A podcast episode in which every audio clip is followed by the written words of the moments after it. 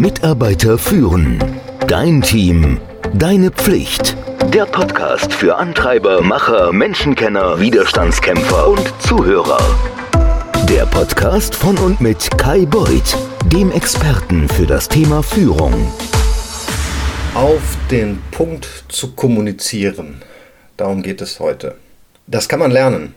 Woher ich es weiß, ich konnte es nicht. Woher ich das weiß, ich hatte mal einen Chef, das ist schon über 10, 12, 13 Jahre her, der hat mich mal unter seine Fittiche genommen. Der war nicht zufrieden mit der Art und Weise, wie ich kommuniziere. Der hat mich eine Woche lang in einen Raum eingesperrt. Also jetzt nicht physisch, also ich war physisch alleine in dem Raum mit einem Blatt Papier und einem Stift und hat mich gezwungen, das muss man schon sagen, Storylines zu kreieren. Und erst dann habe ich es langsam, aber stetig hinbekommen und vielleicht schon fast perfektioniert, das weiß ich jetzt nicht. In diesen Zeiten, also in denen weniger Vorträge oder Präsentationen live gehalten werden und sogar hier Unterrichte, Trainings, all diese Dinge ohne Präsenzpublikum abgehalten werden, ist das noch wichtiger, so eine Online-Präsentation richtig gut zu machen. Das Problem war, dass man online ganz zu Beginn, so von einem Jahr, genauso gemacht hat, wie als wenn man das von Angesicht zu Angesicht gemacht hätte. Allerdings ist die Aufmerksamkeitsspanne online nicht annähernd so identisch wie in einem Präsenzmeeting, in einer Präsenzpräsentation. Also muss man sich anpassen. Ich kann dir nur nebenher empfehlen, wenn du nicht verstanden wirst und dein Chef immer ungeduldiger wird, wenn du ihm was erklärst und deine Mitarbeiter nicht die Ergebnisse liefern, was du ihnen gesagt hast, einen Kurs zu machen. Basis von dem, was ich vor, ich glaube, 13, 14 Jahren selber gelernt habe. Ich werde den Kurs in den Shownotes verlinken, dann kannst du dich darüber informieren. Also man sitzt also in einer Live-Präsentation oder einem Vorort-Vortrag und dann bekommt der Präsentierende ja direktes Feedback. Also wenn dann jetzt nicht die Scheinwerfer gleich blenden, dann kann man schon sehen, was im Publikum vorgeht. Und es entsteht so eine Art Stimmung im Raum. Man nimmt die Gesichtsausdrücke und die Körpersprache seiner Zuhörer wahr und dann kann man dementsprechend alles abändern. In der Regel hat man als Teilnehmer auch was zum Schreiben vor sich oder allenfalls sein Handy. Und wer seinen Laptop dabei hat, der wird sich sicherlich keine Videos mit Ton anschauen, weil das ebenfalls direktes Feedback nach sich zöge, wie es so schön heißt. Bei einer Videopräsentation sieht das allerdings anders aus. Da übertragen die Zuschauer in der Regel keinen Ton, es sei denn, sie dürfen einen eigenen Wortbeitrag leisten. Bitte alle auf Mute gehen. Das war doch der Standardsatz neben Du bist auf Mute in 2020 und das wird sich wahrscheinlich 2021 noch vorziehen. Also ist die Versuchung, das kennen wir alle deutlich größer, sich mal schnell ein Video anzusehen oder im Multitasking weitere Tabs geöffnet zu haben, indem man gerade die E-Mails abruft, in seinen sozialen Netzwerken unterwegs ist oder man geht bei abgeschalteter Videoübertragung einfach aus dem Raum. Und je nach Anzahl der Teilnehmer kann der Präsentierende gar nicht dauerhaft alle im Blick haben. Am Bildschirm muss man auch anders präsentieren. Man muss sehr darauf achten, dass die Zuschauer es leicht haben, einem zu folgen. Wenn auch du als Führungskraft dein Team bei der Stange halten willst, wenn du online präsentierst, dann habe ich hier elf Faktoren, Tipps, die du beachten solltest. Der erste ist, visualisierende Folien sind sehr wichtig und zwar egal, um welches Thema es geht. Was meine ich damit? Folien mit vielen Worten sorgen dafür, dass das Publikum schnell abschaltet. Niemand hört vielen Worten zu, während er viele Worte liest. Es leuchtet ein. Eins von beiden geht nämlich verloren. Achte auf relevante Visualisierungen, die deine Zuschauer fesseln. Zweiter Punkt ist, animiere Punkte und das sorgt dafür, dass die Zuschauer sich auf jeden Punkt konzentrieren können. Nicht umsonst gibt es in den diversen Präsentationsprogrammen die Möglichkeit, Folien zu animieren.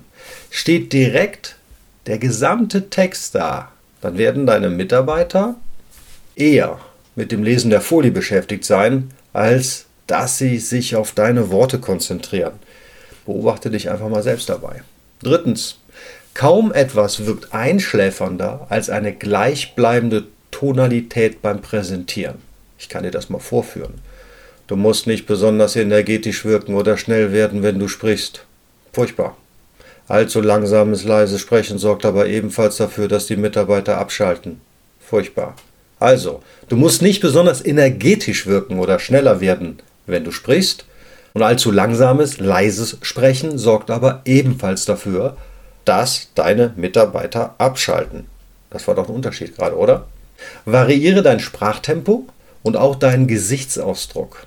Ja, deswegen werden die Leute in Callcentern angehalten zu lächeln, während sie sprechen. Denn auch wenn man das vielleicht nicht sieht, man kann das hören, ob jemand lächelt. Viertens. Wechsle deinen Inhaltstyp etwa alle 8 bis 10 Minuten. Das ist so eine goldene Regel. Also nach 8 bis 10 Minuten reden, mach mal eine Frage, stell mal eine Umfragefunktion ein oder hau was in den Chat. Gerne werden auch hin und wieder einmal YouTube-Videos angesehen, die Experten und Beispiele zu Wort kommen lassen. Fünftens. Binde deine Mitarbeiter in die Präsentation ein. Bitte sie, sich zu bestimmten Punkten Notizen zu machen, die du dann, je nachdem welche Software zum Einsatz kommt, gleichzeitig anzeigen oder im Chat präsentieren lassen kannst.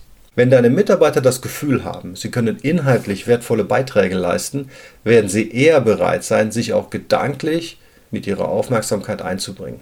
Sechstens, falls du akademisch präsentierst, solltest du sicherstellen, dass alle Teilnehmer über die Dauer des gesamten Vortrags körperlich und geistig anwesend sind. Das kannst du über ein bereits zu Beginn angekündigtes Quiz am Ende der Session bewerkstelligen. Siebtens. Kaum etwas wirkt fesselnder als Beispiele aus der Praxis. Natürlich kannst du theoretisch etwas herleiten und behaupten, das sei im richtigen Leben genauso. Was aber deutlich beeindruckender wirkt, sind Bilder und Videos aus der Praxis. Erwähne Firmen, die das schon genauso gemacht haben und belege die Erfolge. Das ist besonders im Bereich Marketing und Finanzen spannend, denn hier sind viele Beispiele einer großen Allgemeinheit bekannt. Achtens, ja, eine weitere gute Idee, dass du Schlüsselpunkte regelmäßig zusammenfasst. Besonders unter dem Blickwinkel des multitaskenden Mitarbeiters ist es unabdingbar, dass am Ende alle mit dem gleichen Kenntnisstand das Meeting verlassen. Regelmäßige Zusammenfassungen, die können ein Ansatz dazu sein. Neuntens, überfrachte das einzelne Meeting nicht mit zu vielen Inhaltspunkten. Wenn bereits eine Reihe von Meetings geplant ist, verteile einfach den geplanten Inhalt und versuche das zu minimieren. Niemand hat etwas davon, wenn deine Mitarbeiter mit klingelnden Köpfen oder Ohren jedes einzelne Meeting verlassen. Es könnte sich sonst auch eine allgemeine Online-Meeting-Müdigkeit einstellen. Ich glaube, das heißt inzwischen Zoom-Fatigue. Ob die sich den Namen haben wohl schützen lassen, ich weiß es nicht. Und wenn deine Mitarbeiter schon wissen, dass sie in dieser Woche dreimal den Inhalt für etwa einen Monat eingetrichtert bekommen, dann werden sie über die Zeit immer weniger motiviert, sich auf das einzelne Meeting zu konzentrieren.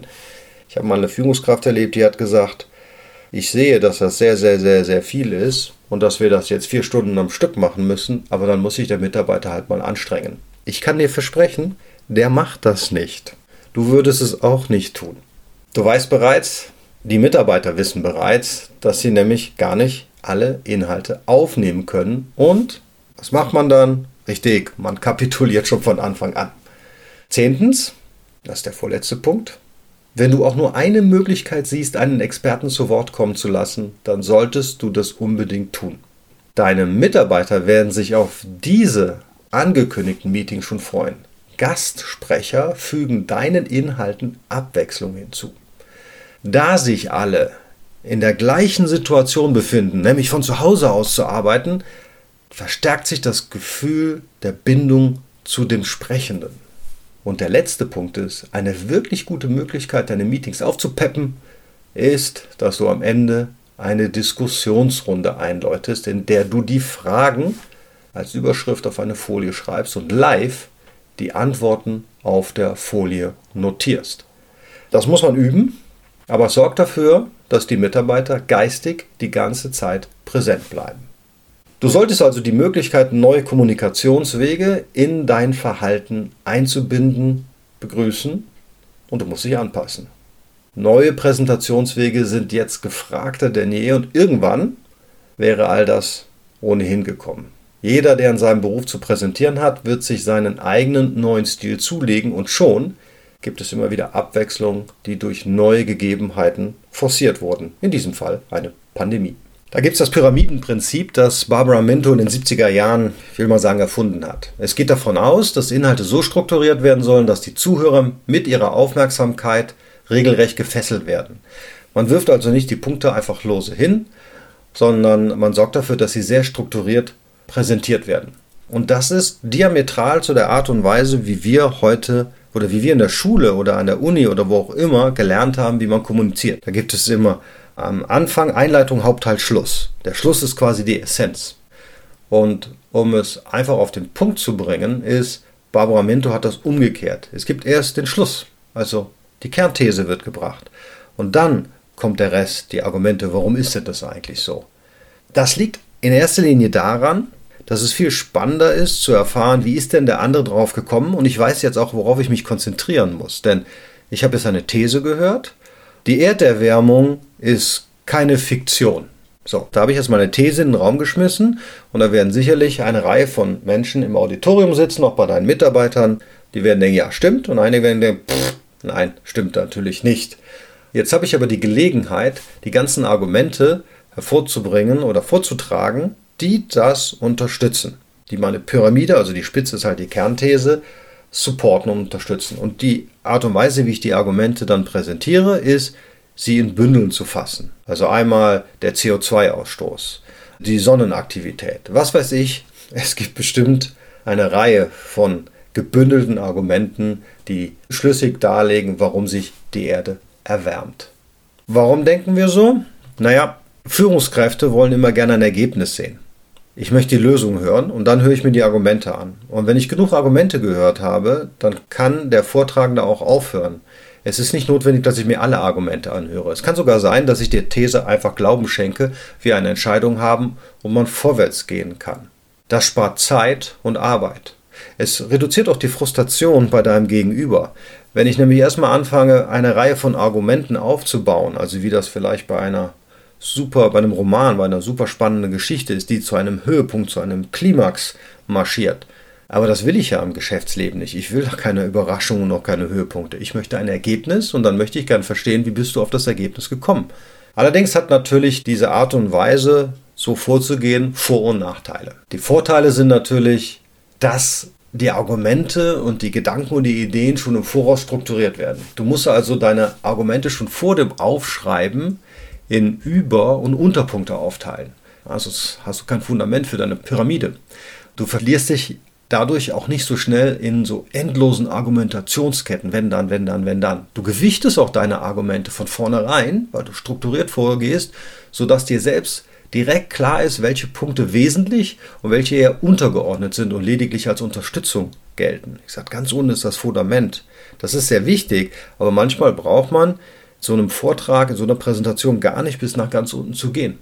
Deine Mitarbeiter oder deine Zuhörer, die haben es leichter, dir zu folgen. Sowohl im gelesenen als auch im gehörten Wort ist es leichter, eine Argumentationskette zu folgen, die von groß zu klein übergeht. Und mit der Zeit wenn sich diese Art der Argumentation eingespielt hat, dann wissen deine Mitarbeiter bereits, dass sie gleich zu Anfang etwas durchaus Polarisierendes präsentiert bekommen und sich im Laufe der Präsentation oder des Meetings herauskristallisieren wird, warum du so denkst.